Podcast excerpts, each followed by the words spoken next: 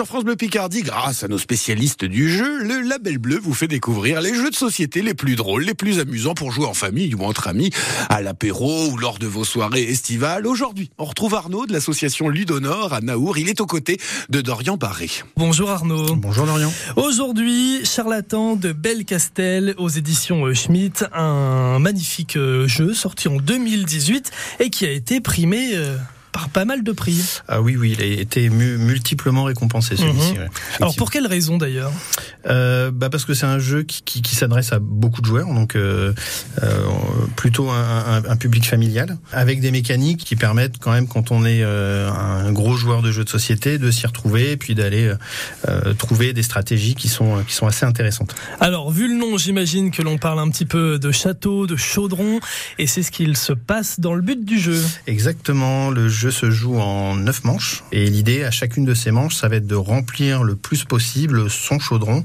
avec des ingrédients, euh, ingrédients qu'on va piocher dans notre sac. Donc euh, c'est un jeu de ce qu'on appelle de backbuilding. Euh, tout le monde a un, un, petit sac dans lequel il a des jetons. Au départ, tout le monde a les mêmes jetons. Euh, tout le monde a été, et, voilà, les mêmes chances. Tout le monde a, est à égalité.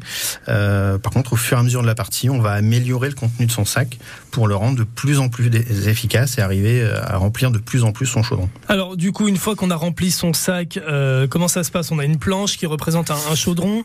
Alors on a, on a effectivement un chaudron avec des cases. À chaque manche, on va piocher des jetons euh, dans notre sac pour essayer de le remplir de plus en plus. Il y a plein de couleurs de jetons qui ont toutes des effets euh, différents. Et parmi ces, jetons, dans notre sac, on a des jetons blancs qu'il faut essayer de pas tirer puisque ces jetons, s'ils sont tirés en trop grande quantité, vont faire exploser notre, chaudron. Euh, donc c'est un jeu de stop ou encore. On va prendre le risque de piocher, piocher, piocher toujours plus pour essayer de remplir le plus possible son chaudron, euh, tout en essayant de pas tirer ces fameux jetons, euh, jetons blancs. Et si on tire le jeton blanc, là, ça explose et on est éliminé. Euh, alors, pas tout à c'est pas si punitif, on n'est pas tout à fait éliminé. Par contre, euh, là où si j'ai su m'arrêter, je vais pouvoir à la fois gagner des points